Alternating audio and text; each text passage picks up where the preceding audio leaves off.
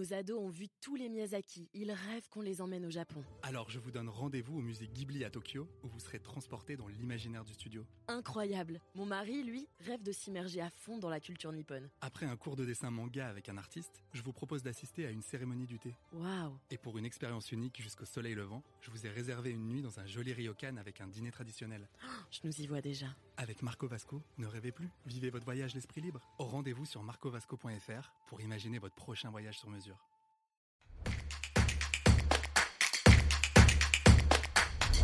Je veux donner congé à mon locataire pour récupérer un logement loué. Il me dit que c'est impossible car il vit avec son enfant handicapé. Est-ce que c'est vrai?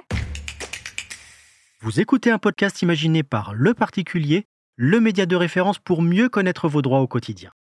Aujourd'hui, nous répondons à la question de Laura. Elle souhaite savoir quelle est la protection dont bénéficie un locataire handicapé. Alors à vos droits? Prêt Partez Dans une location non meublée, la loi est protectrice du locataire. Seuls trois motifs, limitativement énumérés, permettent au propriétaire de mettre fin au bail à son échéance. Soit récupérer le logement pour soi-même ou ses proches, soit le vendre, soit pour un motif légitime et sérieux. Certains occupants bénéficient toutefois d'une protection particulière. Une protection qui vous oblige à trouver et à proposer à votre locataire une solution de relogement correspondant à ses besoins et à ses possibilités financières dans le même secteur géographique. En pratique, plus le marché locatif local est tendu, plus les solutions de relogement équivalentes sont rares et plus la protection du locataire est forte. Je croyais que seuls les locataires âgés bénéficiaient de cette protection. Vous avez raison. Seuls les locataires âgés de plus de 65 ans avec des ressources modestes se voyaient auparavant proposer une solution de relogement.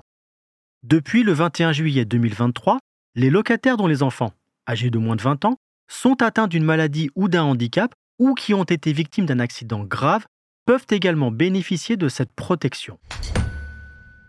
Pour cela, les parents doivent percevoir l'allocation journalière de présence parentale et disposer de ressources inférieures à un plafond révisé chaque année.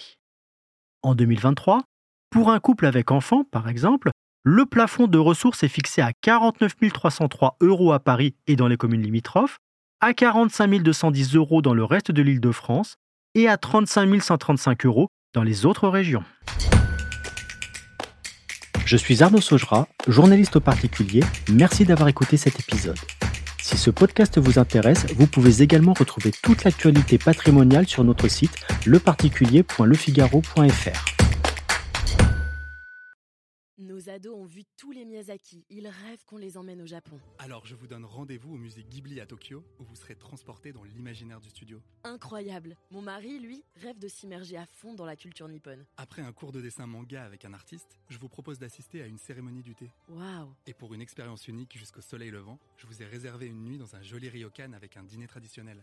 Je nous y vois déjà. Avec Marco Vasco, ne rêvez plus, vivez votre voyage l'esprit libre. Au rendez-vous sur marcovasco.fr pour imaginer votre prochain voyage sur mesure.